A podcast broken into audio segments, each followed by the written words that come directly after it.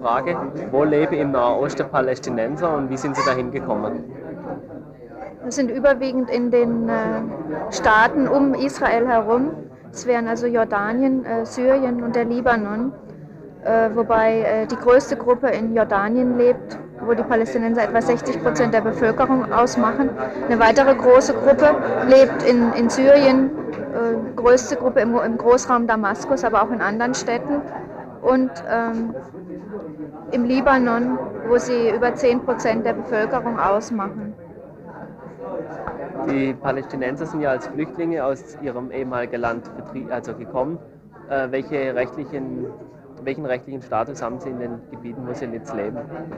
In äh, Jordanien haben sie die jordanische Staatsangehörigkeit erhalten. Deswegen ist ihre, ihre Lage trotzdem nicht unbedingt diejenige äh, gleichberechtigter Bürger, es sei denn, sie liegen halt äh, vollkommen auf der äh, Linie von äh, Hussein.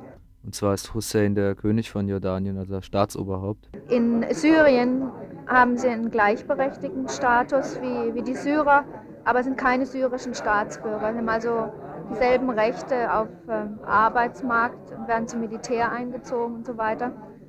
Und ähm, es ist aber schwierig für sie, sich politisch zu betätigen, es sei denn, es liegt eben auch auf der Linie des Regimes.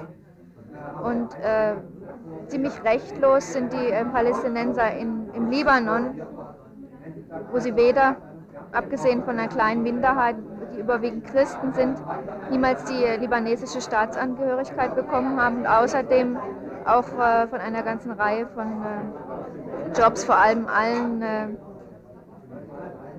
Stellen im, Staatsdienst ausgeschlossen sind.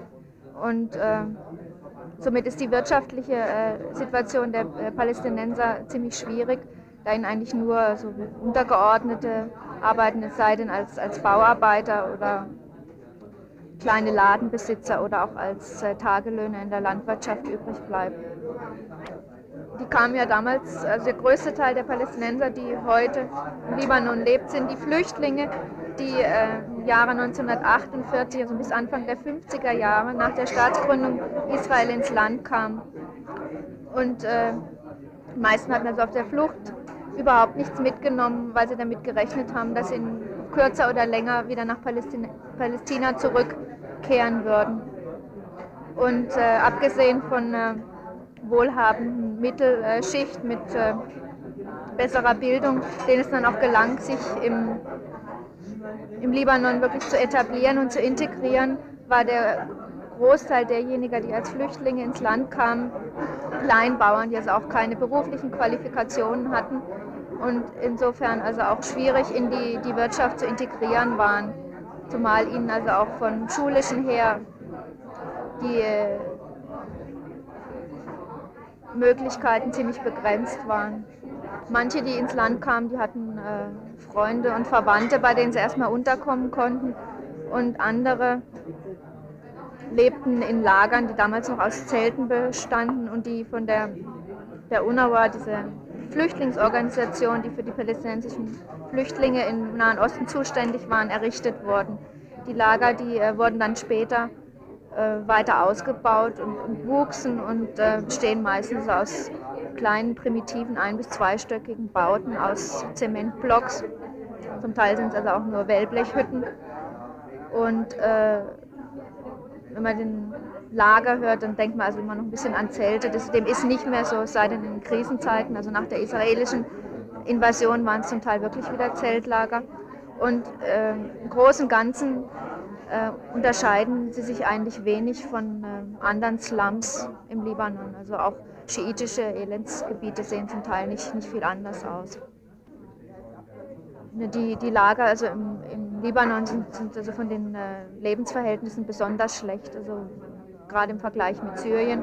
Auch Jordanien liegt, obwohl äh, die äh, Lager so alles andere als irgendwelche guten Quartiere sind immer noch weitaus besser als, als die Lager im Libanon.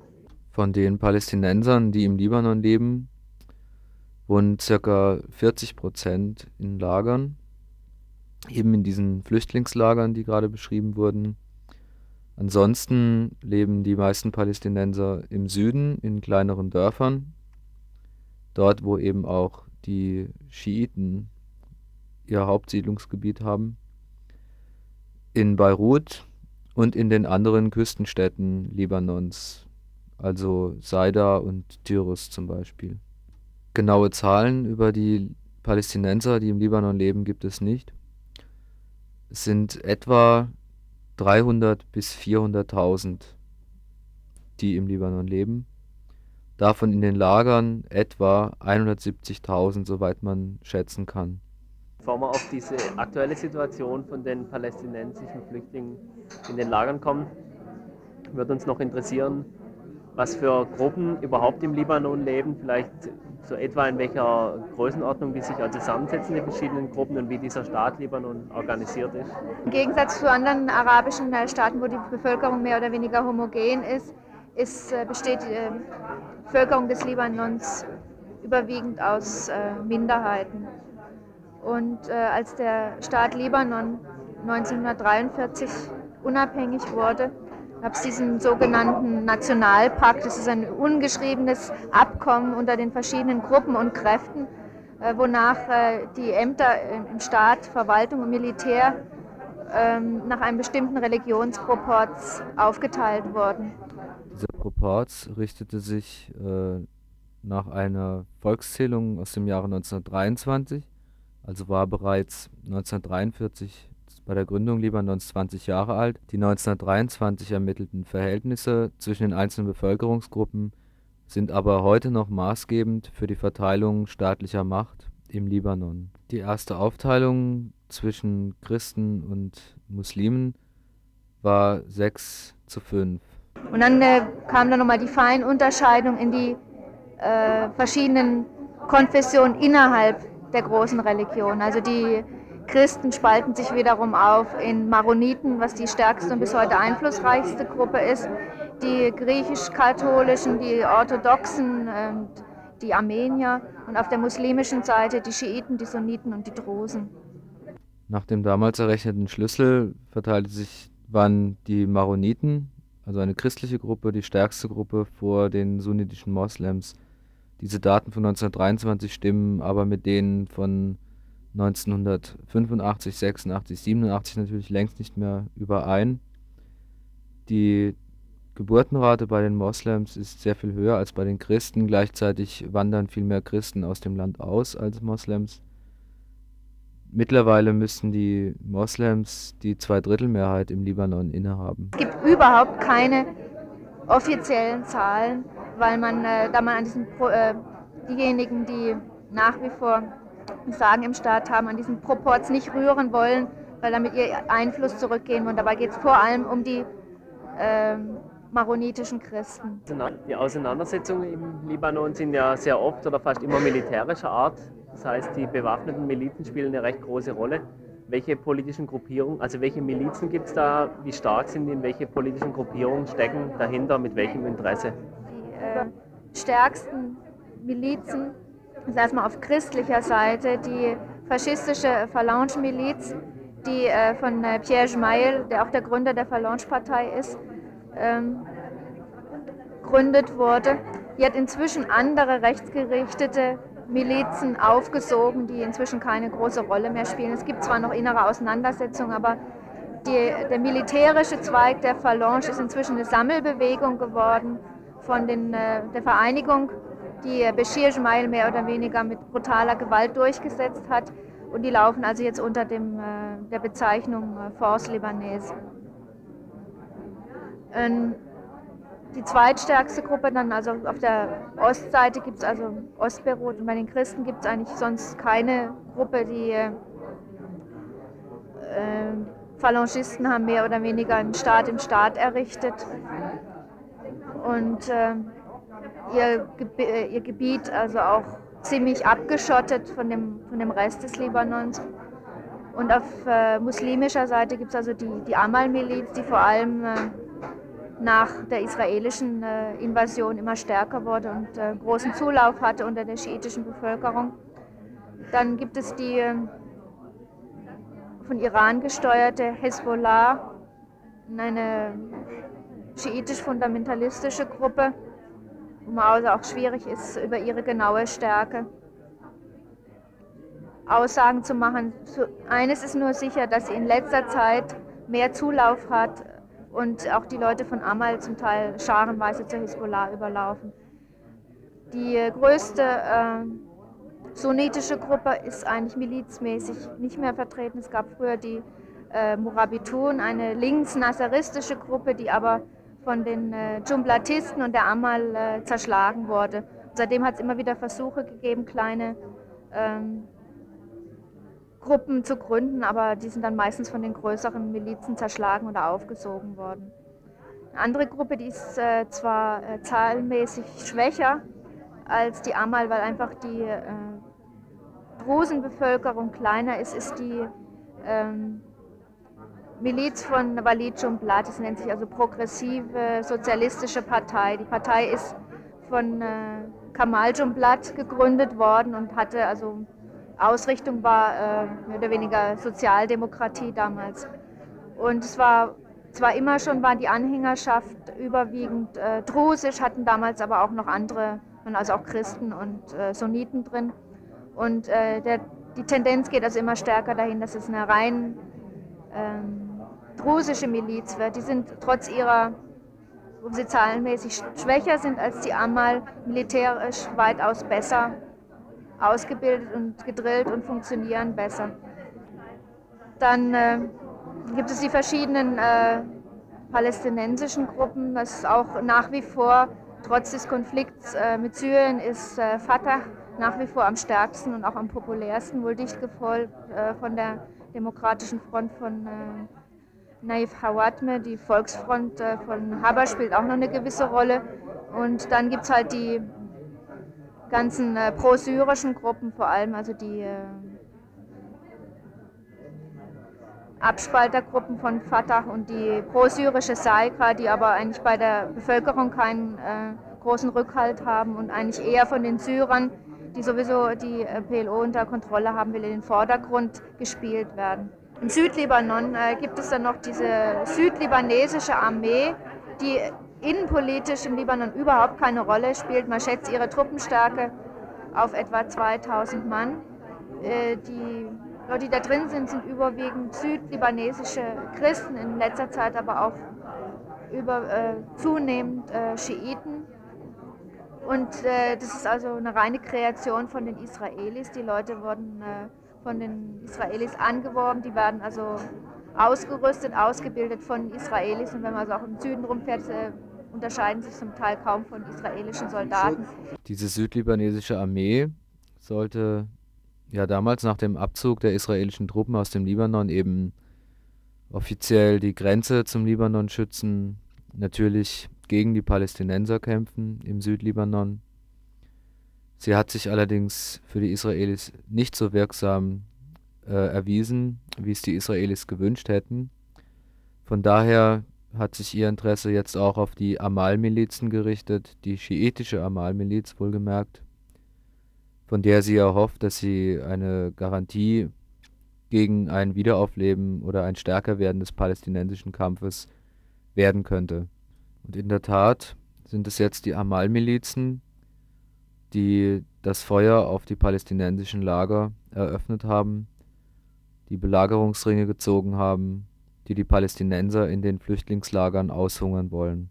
Wir fragten unsere Gesprächspartnerin, inwieweit sich die Interessen von Amal und Israel im Konflikt mit den Palästinensern decken. Die Amal ist erstmal daran interessiert, dass der Libanon, der seit dem Bürgerkrieg als Staat immer mehr desintegriert ist, wieder funktioniert, wobei sie gegen der früheren Verhältnisse äh, als Schiiten eine größere Rolle im Staat spielen wollen. Und äh, damit steht dieses Interesse im Gegensatz zu dem der Palästinenser, die, äh, um äh, weiterhin äh, gegen Israel vorgehen zu können, eher einer, einem schwachen Staat Libanon interessiert sind. Das hat sich auch gezeigt, in anderen Ländern, wo der Staat stark ist, hat äh, die PLO keine Bewegungsmöglichkeiten. Und ähm, da jetzt dieses langfristige Ziel von der Amal, äh, die Staatlichkeit des Libanon wiederherzustellen, bei den gegebenen Verhältnissen in weite Ferne gerückt ist, versuchen sie jetzt, wie es andere Gruppen vor ihnen getan haben, wie die Maroniten im äh, Ostbeirut und im äh, Teilen des äh, mittleren Libanongebirges so eine Art äh, eigenen Kanton zu errichten, wie es auch die Drusen gemacht haben im Schufgebirge. Nur ein Stück vom Küstenstreifen dazu haben, sind die Schiiten daran interessiert, beziehungsweise die äh, Hauptgruppe von ihnen, die Amal, auch einen abgeschlossenen Kanton zu haben. Das überwiegende Siedlungsgebiet von den Schiiten ist der Südlibanon von der Küstenstadt Saida abwärts bis an die israelische Grenze. Ihre, äh, damit, da, da die äh, größere palästinensische Gruppen gerade im Südlibanon äh, leben und das auch als ihre Ausgangsbasen sehen, eventuell gegen Israelis vorzugehen, steht es natürlich im Gegensatz zum Interesse der Amal, die diese Grenze eher befrieden will und somit mit dem Interesse Israels übereinstimmt, die Palästinenser aus dem Gebiet zu vertreiben. Und äh, die Amal äh, will nicht nur den Südlibanon kontrollieren, sondern auch die Küstenstraße bis hoch nach Beirut und Westbeirut selber und die südliche Vorstadt, die auch von Schiiten bewohnt ist. Und gerade in dem Gebiet sind die größten palästinensischen Bevölkerungsansammlungen und die Lager. Und es war schon äh, 1985 zu Konflikten gekommen, wo äh, über einen Monat lang die äh, bei Süden von Beirut äh, liegenden äh, Lager von äh, Burj al-Barajne und äh, Shatila und Sabra belagert und beschossen wurden und dabei also zu etwa 80 Prozent zerstört worden. Und weder war die Amal stark genug, die Lager zu überrennen. Es ist ihr lediglich bei dem kleinen Lager von äh, Sabra gelungen, das dann nachher noch in, sag mal, gebulldozed wurde und also im Erdboden gleichgemacht wurde. Und in anderen Lagern ist es nicht gelungen. Es kam dann irgendwie zu langwierigen Waffenstillsverhandlungen und äh, das funktionierte dann erstmal, aber seitdem ist es immer wieder zu äh, Konflikten und kurzen Belagerungen gekommen, was sich aber bis äh, Ende letzten Jahres überwiegend auf den Raum von Beirut beschränkt hat. Und äh, damit gab es also eine neue Qualität jetzt im Oktober, als das größte äh, Palästinenserlager, nämlich Rashidiyeh, das ist etwa 20 Kilometer südlich, nördlich von der israelischen Grenze gelegen, äh, belagert worden und diese Belagerung wurde bis heute nicht aufgehoben. Und äh, später äh, wurden dann auch äh, die Lager von äh, Beirut wieder von der Amal beschossen und belagert. Und bis jetzt hat es trotz verschiedener Waffenstillstandserklärungen und auch äh, Vermittlungsversuchen, vor allem durch den Iran, ist es zu keiner Einigung gekommen, weil die Amal einfach nicht daran interessiert ist, an einem Waffenstillstand. Also es ist auch, äh, ihr Ziel ist es, die gesamte palästinensische Bevölkerung, sofern es sich um Einzelpersonen äh, handelt, sowohl aus dem Süden als auch aus Beirut wegzubekommen. Die sollen also entweder in den Norden, nach äh, die Gegend von Tripoli oder in die BKK ziehen und am besten noch das Land ganz verlassen. Militärisch hatten sie bisher gar keine Erfolge, aber in letzter Zeit ist es halt äh, durch die anhaltende Belagerung sind in den Lagern jetzt die, die Lebensmittel ausgegangen und die, die Situation ist wirklich kritisch geworden. Die hauptsächliche Unterstützung erhalten die Amal von Syrien. Wie sieht diese Unterstützung der Syrer aus? Welche Interessen haben die Syrer und wie ist die Rolle der libanesischen Armee in dem Konflikt zwischen Amal und Palästinensern? Die Syrer haben es bisher vermieden, direkt einzugreifen in den Konflikt, aber natürlich äh, erhalten die Amal-Miliz jede Menge Waffen und, und, Munition, haben also in der Hinsicht keine Probleme. Und äh, das Ganze ist mehr oder weniger von den Syrern ferngesteuert, aber ähm, direkt äh, intervenieren halten sie wohl doch zu, zu gefährlich. Und äh, die Amal als militärische Kraft ist eigentlich eher äh, schwach und, und, chaotisch. Die meisten äh, Kämpfer sind überhaupt nicht militärisch ausgebildet, was also auch in dem, der ersten Runde des Campkriegs 1985 äh, zu ziemlich chaotischen Verhältnissen äh, führten. Die Verluste bei der Amal waren um ein Vielfaches höher als bei den Palästinensern. Was einerseits daran liegt, dass die Angreifer immer größere Verluste hatten und andererseits, dass sie vollkommen unorganisiert waren. Aber so Fälle, wo sie auf ihre eigenen Leute geschossen haben. Und im Moment sieht es so aus, dass die Amal äh, längst militärisch erledigt wäre, hätten nicht die erste und die sechste Brigade der Armee eingegriffen. Äh, Bei der libanesischen Armee sieht es nun so aus, dass die auch äh, mehrfach auseinandergebrochen ist entlang der konfessionellen Grenzen und äh, die sechste Brigade, die ist also schon äh, seit 82 in Westbeirut stationiert und besteht überwiegend aus schiitischen und pro Amal eingestellten Soldaten und die nehmen also auch am Kampf teil. Die sind also besser ausgebildet. Das waren ja 82 äh, nach der israelischen Invasion kamen ja auch äh, Militärberater, französische und englische ins Land unter dem Label von den sogenannten Friedenstruppen internationalen und dabei ist also auch die, die libanesische Armee äh, trainiert worden. Und äh, die äh, sechste Brigade war wohl während des Campkriegs auch schon ziemlich aufgerieben, wobei man dann noch die frisch ausgeruhten erste Brigade, die ebenfalls schiitisch ist, aus der BK nach Beirut holte. Also die beiden Brigaden der Armee sind eigentlich militärisch die wichtigsten Gruppierungen, die eigentlich jetzt zurzeit gegen die Lager kämpfen. Zwischen 70 und 100.000 Palästinenser sind in den Lagern von der Amal eingeschlossen, sollen ausgehungert werden. Aber auch gegen die nicht in Lagern lebenden Palästinenser geht die Amal vor. Die, äh, die Ausschreitung, die ist also auch äh, gegen palästinensische Zivilbevölkerung außerhalb der Lager gibt es also schon erheblich, vor allem auch in den Gebieten des, des Südens äh, gab es also regelrecht Pogromstimmung.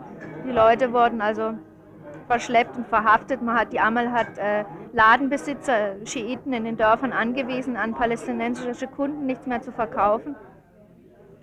Und äh, an Straßensperren der Amal, sowohl in, im Raum von Beirut als auch im Süden, werden immer wieder Leute gekidnappt und verschleppt. Äh, manche tauchen nie wieder auf. Und manchmal findet man dann irgendwelche Leichen am Straßenrand oder auf der an, der, an der Küste. Und ähm, die Amal selber gibt überhaupt keine Auskunft über die Anzahl der palästinensischen Gefangenen, die sie hat. Und ähm, auch äh, weder das libanesische noch das internationale Rote Kreuz oder andere humanitäre Organisationen haben Zugang zu diesen Gefangenen. Die werden also in irgendwelchen äh, Schlägen gehalten. Große Gefängnisse sind in der Küstenstadt, der Schiit, überwiegend schiitischen Küstenstadt Tyros, in Nabatie, dann in der südlichen Vorstadt. Das berüchtigste äh, Gefängnis in Westbeirut ist der sogenannte Moorturm. Das ist eine etwa 30 Stockwerke hohe Bauruine, die äh, der Amal jetzt schon seit äh, über einem anderthalb Jahren als Gefängnis dient. Das Gebäude hat noch einige äh, Kellerstockwerke, wo dann die äh, Gefangenen gehalten werden. Unter der Erde werden auch nie rausgelassen. Äh, die Leute werden zum Teil äh, gefoltert, sowohl also mit, mit äh, Schlägen, Auspeitschungen bis hin zu Elektroschocks und äh, Ausdrücken von brennenden Zigaretten auf, auf ihren Körpern. Manche Leute kommen überhaupt nicht mehr raus und andere werden dann in irgendwelche anderen Gefängnisse überführt. Und in letzter Zeit sind also auch einmal Leute dazu übergegangen, die äh, Angehörigen von, von Gefangenen zu kontaktieren und von denen Geld zu verlangen, damit die äh, mit ihren Angehörigen überhaupt ernährt werden. Es geht ihnen jetzt der Amal nicht darum, äh, nur Leute, die politisch oder militärisch irgendwie aktiv waren, sondern es reicht überhaupt, um Palästinenser zu werden. Bei diesen äh, Straßensperren äh, werden also Verhaftungen nur nach Identitätskarte vorgenommen. Und äh, da die, die Palästinenser größtenteils keine äh, libanesische Staatsangehörigkeit haben, ist also von ihren äh, IDs sofort zu erkennen, dass es Palästinenser sind. In anderen Fällen kann man sie halt auch, weil sie einen unterschiedlichen Dialekt haben, äh, als Palästinenser identifizieren.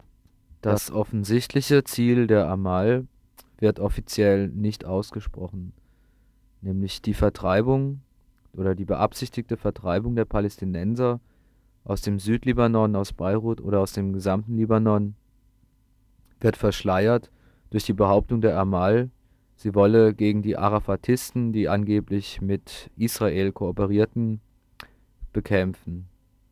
Diese Behauptung ist umso dreister, da ja die Interessen der Amal denen der Israelis nicht ganz ungleich sind. Nun zu den sogenannten Waffenstillstandsverhandlungen und Abkommen. Bei irgendwelchen Waffenstillstandsverhandlungen ging es ihnen darum, äh, die Palästinenser zu einer Kapitulation zu zwingen. Das heißt, äh, dass sie also ihre, ihre Waffen ausliefern würden. Und das ist eine Sache, wo die Palästinenser sicherlich nicht zu bereit sein werden, dass sie mit solchen Arrangements schon seit Beginn des Bürgerkriegs schlechte Erfahrungen gemacht haben. Also sowohl in, in äh, Telesata als auch nach dem Abzug der PLO 82 nach Sabra und Shatila hat sich gezeigt, was äh, gewisse libanesische Gruppen mit den Palästinensern äh, angestellt haben, wenn sie also unbewaffnet waren. Und äh, es hat also während äh, der Belagerung der Camps war es immer wieder zu Waffenstillstandsvereinbarungen gekommen, die aber von der Amal sofort wieder gebrochen wurden. Das einzige Lager, gegen das sie nicht vorgehen konnte, war äh, das äh, Einil Hilwe mit einer Bevölkerung von etwa 45.000 äh, Leuten. Das militärisch das stärkste Lager und auch einem Gebiet gelegen, wo Amal eigentlich wenig Einfluss hat. Sie haben also aus den umliegenden Gebieten versucht, das Lager zu beschießen, äh, unterstützt aus dem Osten von der südlibanesischen israelisch kontrollierten Armee und auch äh, von den Israelis selber, die das Lager und die daneben liegende Stadt Saida sowohl aus der Luft als auch vom Meer her bombardierten. Palästinenser haben darauf die äh, christliche Kleinstadt Machdouche, die am Nordrand des äh, schiitischen Einflussgebietes im Südlibanon gelegen ist, erobert. Dabei äh, in den heftigen Kämpfen hat auch die Hisbollah auf Seiten der Amal mitgekämpft. Die Tatsache, dass äh, Machdouche dann von den Palästinensern besetzt war, wurde wiederum äh, als Argument benutzt, äh, die Belagerung der Lager sowohl im Süden als auch in Beirut aufrechtzuerhalten. Man äh, sagte, die, äh, den Palästinensern ginge es nicht darum, ihre Palästina zurückzugewinnen, vielmehr seien sie also auf ein, ein Ersatzland aus und die sei des Libanon. Machdouche sei ein, weiteres Beweis, ein weiterer Beweis dafür, dass die Palästinenser danach trachteten, den Libanon zu erobern. Ähm, die Palästinenser hatten keineswegs die Absicht, äh, sich in äh, Machdouche längerfristig festzusetzen, aber glaubten, den Ort halten zu müssen, um ihn als Faustpfand für mögliche äh, Hand, Verhandlungen äh, zu benutzen. Tatsächlich ist es bei dem ersten äh, Vermittlungsversuch der Iraner wurde ausgehandelt, dass die Palästinenser äh, Machdouche räumen und dafür die, äh, die Amal-Miliz äh, die äh, Blockade von dem Lager Rashidiyeh ist nun äh, zu dem Zeitpunkt schon fast äh, drei Monate belagert wurde, aufheben. Das hat also, obwohl die äh, Amal-Milizen verbal diesem äh, Friedensvertrag zustimmten, äh, wurde es nicht in die Tat umgesetzt. Sobald äh, irgendwelche Lastwagen mit Lebensmitteln in das Lager reinkommen wollten, die beschossen wurden, ist es nur ein einziger Kleinlastwagen mit Kartoffeln und Zwiebeln überhaupt ins Lager reingekommen. Und als die Bewohner sich zum ersten Mal herauswagten, sind sie mit, mit Panzern beschossen worden.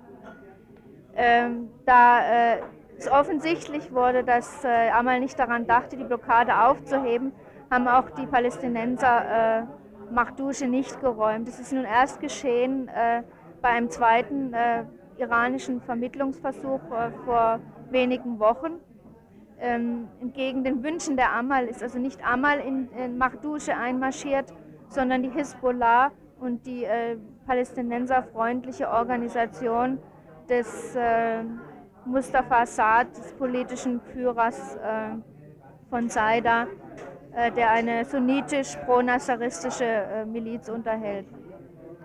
Ähm, wie weit sich die äh, Lage jetzt wirklich verbessert hat, ist schwer zu sagen. Nur so viel, dass es den Palästinensern in einer kurzen Waffenruhe gelungen ist, mehrere Tonnen von Lebensmitteln in das inzwischen vollkommen ausgehungerte Rashidia reinzubringen.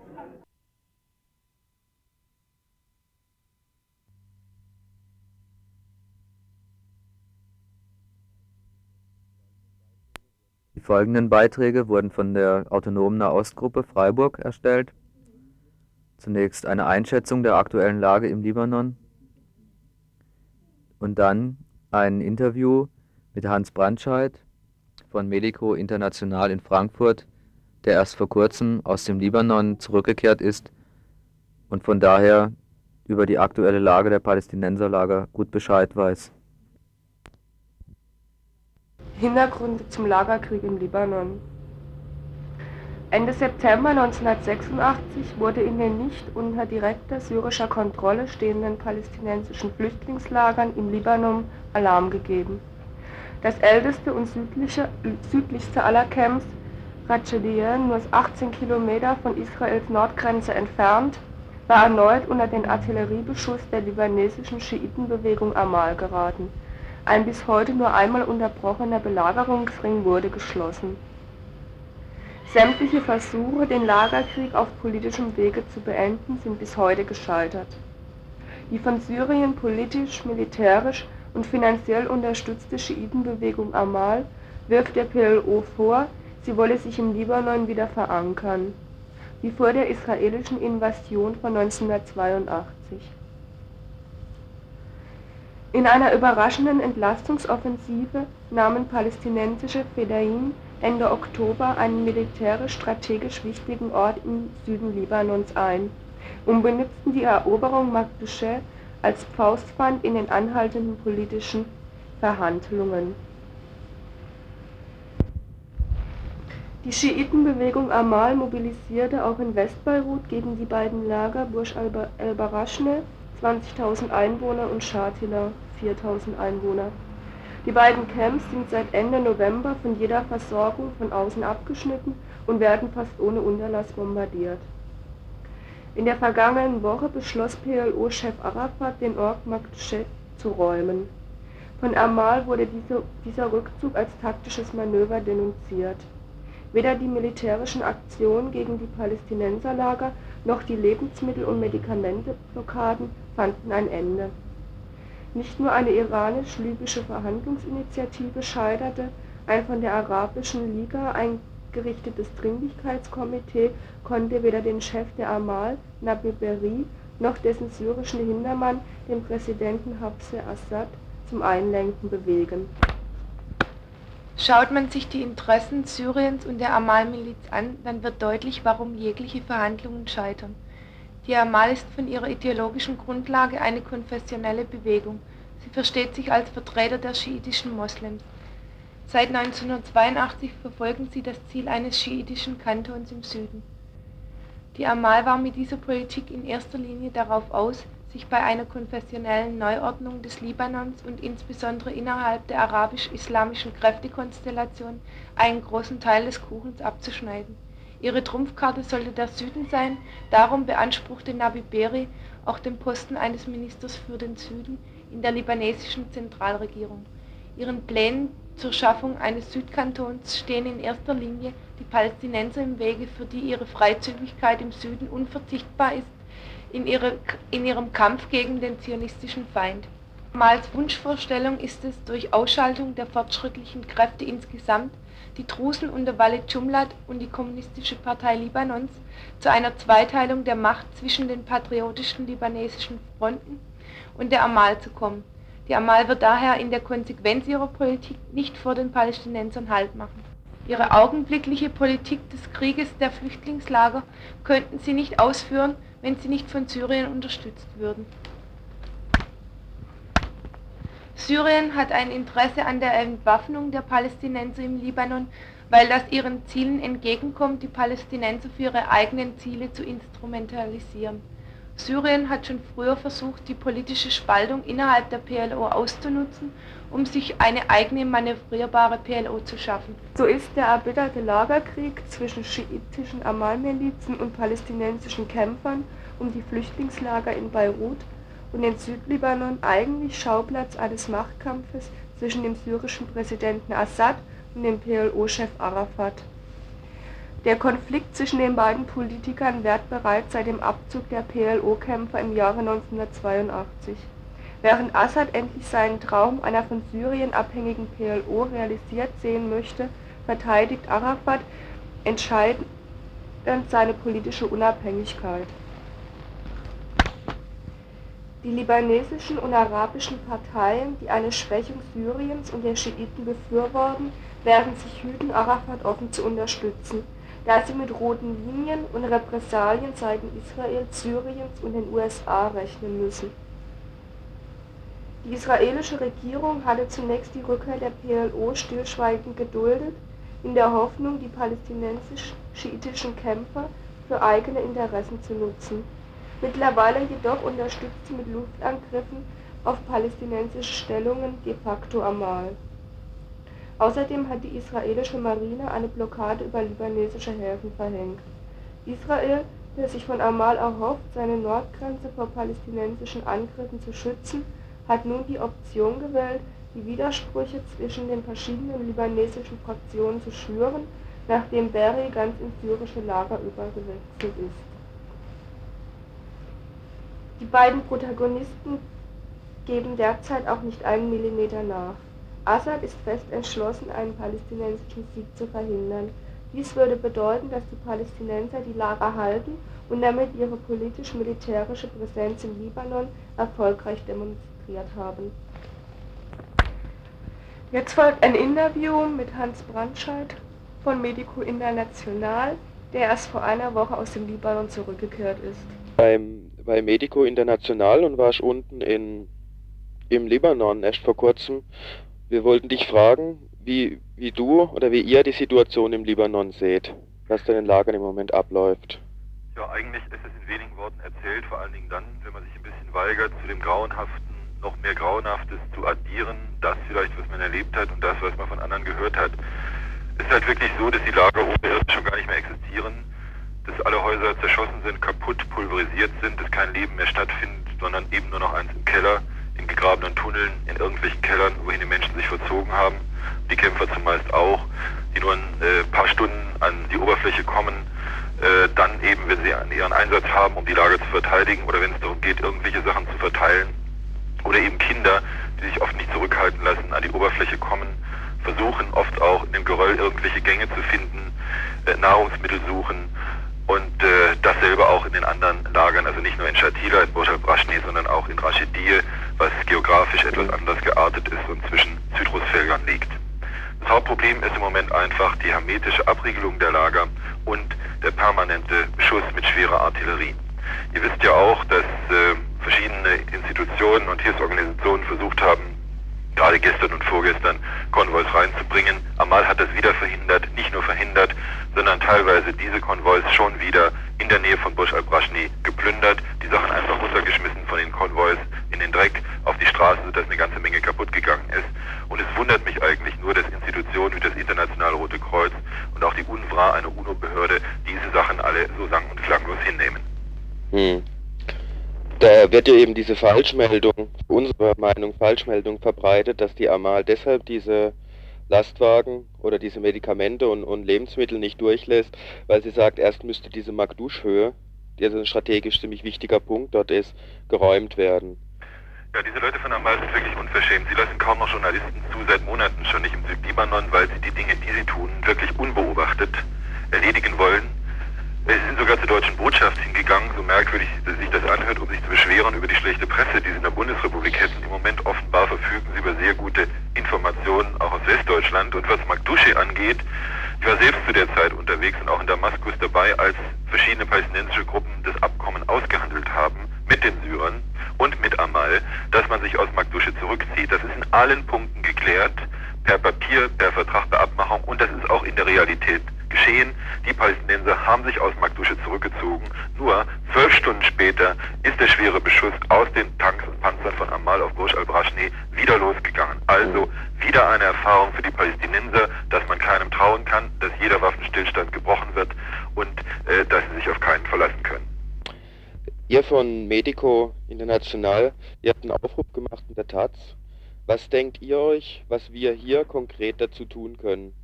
Zu dieser Situation dort, also wie können wir die Palästinenser unterstützen hier, als Leute, die wir hier sind? In erster Linie würde ich wirklich sagen, jede Menge Öffentlichkeit und zwar jede Menge Krach und wirklich laut und schrill und deutlich und unüberhörbar, egal wo und egal wie im Moment. Es muss was geschehen, es ist auch eine ganze Menge. Seit der letzten Woche in Bewegung geraten, international und auch hier in der Bundesrepublik. Ich kriege das ja ein bisschen mit von hier aus, was hier so eingeht. Ich mache bei Veranstaltungen mit. Es ist schon ganz erstaunlich, was sich alles regt. Und das ist auch jetzt das Wichtigste. Es muss einfach laut sein und unüberhörbar sein. Das ist das Allerwichtigste.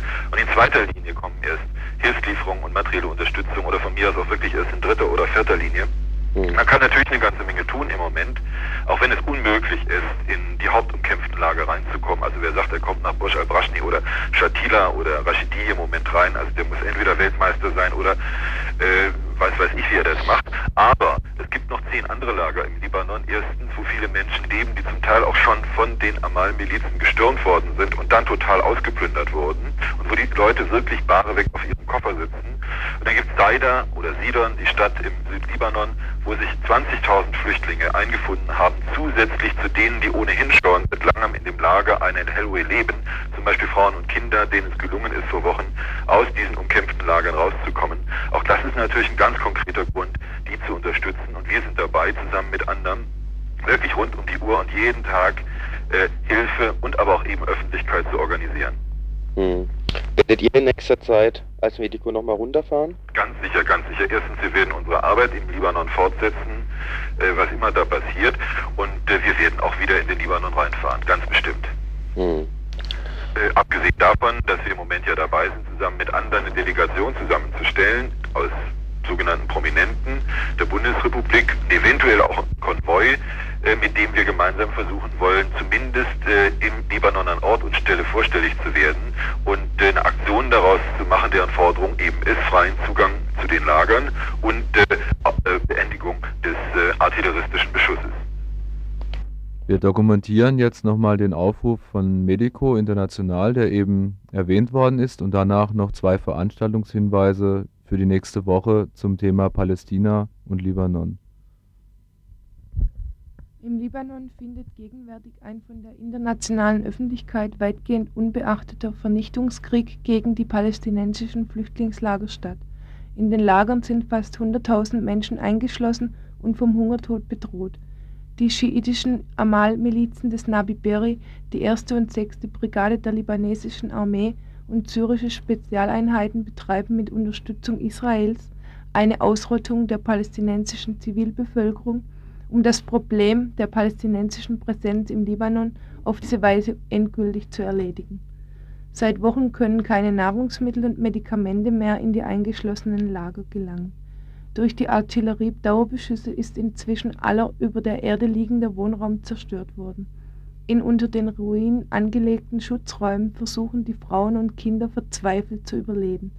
In einem Aufruf der Hilfsorganisation Medico International heißt es dazu, Ihre Lage ist so grauenhaft und wenig beschreibbar, dass jeder konkrete Hinweis darauf, dass sie nichts zu essen haben und die letzten Blutkonserven und Beutel für Infusionslösungen fast verbraucht sind, beinahe schon wie eine Verharmlosung wirkt. Um auf ihre verzweifelte Lage aufmerksam zu machen, haben die Bewohner des Lagers Borshal Barashni ihre religiösen Führer um die Erlaubnis gebeten, das Fleisch derer essen zu dürfen, die keine Kraft mehr haben, am Leben zu bleiben. Wir sind entsetzt und empört über die Verbrechen gegen die Menschlichkeit, wie sie gegenwärtig an den palästinensischen Flüchtlingen begangen werden. Wir sind empört über das Schweigen derer, die es eigentlich wissen müssen. Das Ende des Grauens in der libanesischen Lagern erfordert die Erfüllung einer Reihe von Minimalbedingungen. Sofortiger Waffenstillstand im Lagerkrieg, Aufhebung der Belagerung der Lager, Versorgung der Lagerinsassen mit lebensnotwendigen Nahrungsmitteln und Medikamenten, Evakuierung der Verletzten, freier Zugang der internationalen Hilfsorganisationen zu den Lagern, der Anerkennung und Achtung des Existenzrechts der Lager. Wir fordern die Bundesregierung auf, ihren Einfluss bei den Regierungen Israels und Syriens geltend zu machen und gegen deren Unterstützung der Massaker zu intervenieren. SPD, Grüne, die Kirchen und die humanitären Organisationen fordern wir auf, endlich ihr Schweigen zu brechen und durch deutliche Stellungnahmen bzw. Delegationen in den Libanon für das Lebens- und Existenzrecht der palästinensischen Flüchtlinge im Libanon einzutreten. Angesichts der gegenwärtigen Lage ist ein sofortiger Abschiebestopp für palästinensische und libanesische Flüchtlinge ein selbstverständliches Gebot der Humanität und des politischen Anstands. Wir rufen dazu auf, Protesttelegramme oder Fernschreiben mit den oben genannten Forderungen an folgende Adressen zu schicken. Präsident Hafiz al-Assad, Arabische Republik Syrien, Damaskus, Syrien. Nabib Berri, Minister of Justice at the South, Sheraton Hotel, Damaskus, Syrien, Telex 411378 Shared SY Präsident Amin Shemayel, Republic of Lebanon, Presidential Palace, Babda, Libanon. Yitzhak Shamir, Premierminister, Kiryat Ben Gurion, Jerusalem, Israel. Spenden für medizinische Soforthilfe und Nahrungsmittel werden erbeten auf das Konto Stadtsparkasse Frankfurt Nummer 1800 Medico International, Stichwort Medico International. Nochmal, Konto Stadtsparkasse Frankfurt Nummer 1800 Medico International, Stichwort Medico International. Diesen Aufruf unterstützen hier in Freiburg die Aktion Dritte Welt, die Brasilien-Initiative, das Chile-Komitee, Helga Goldberg von Amnesty International, die Friedrich-Hecker-Buchhandlung, der Jos Fritz und das Mittelamerika-Komitee. Die Aktion Dritte Welt führt am nächsten Montag, dem 16. Februar, eine Veranstaltung zu der Belagerung der Palästinenserlager durch. Und zwar nimmt da teil der Hans Brandscheid, mit dem eben das Interview geführt wurde, von Medico International. Diese Veranstaltung zu der Belagerung der Palästinenserlager am Montag, 16. Februar um 20 Uhr in der Alten Uni und am darauffolgenden Sonntag, Sonntag in einer Woche, den 22. Februar, findet um 20 Uhr in der Fabrik eine Infoveranstaltung zum Libanon statt. Dies veranstaltet von der autonomen Nahostgruppe Freiburg. Und zwar nehmen daran eine Palästinenserin und ein Palästinenser teil. Äh, sie werden berichten über die Lage im Libanon. Nochmal am Sonntag, 22. Februar, 20 Uhr in der Fabrik. Und zwar in der Fabrik in der Habsburger Straße, versteht sich. Radio Dreieckland wird auch weiter über die Lage der Palästinenser berichten. So zum Beispiel am kommenden Freitagabend um halb sechs, 17.30 Uhr. Zum Schluss noch einmal die Kontonummer von Medico International. Stadtsparkasse Frankfurt, Kontonummer 1800 Stichwort Medico International. Dorthin können Spenden überwiesen werden für die Lieferung von Medikamenten und Nahrungsmitteln, sofern sie denn durchkommen. Aber dafür, dass sie durchkommen können, für die Selbstbestimmung des palästinensischen Volkes, ist eben auch hier eine Gegenöffentlichkeit und eine gewisse politische Kraft nötig.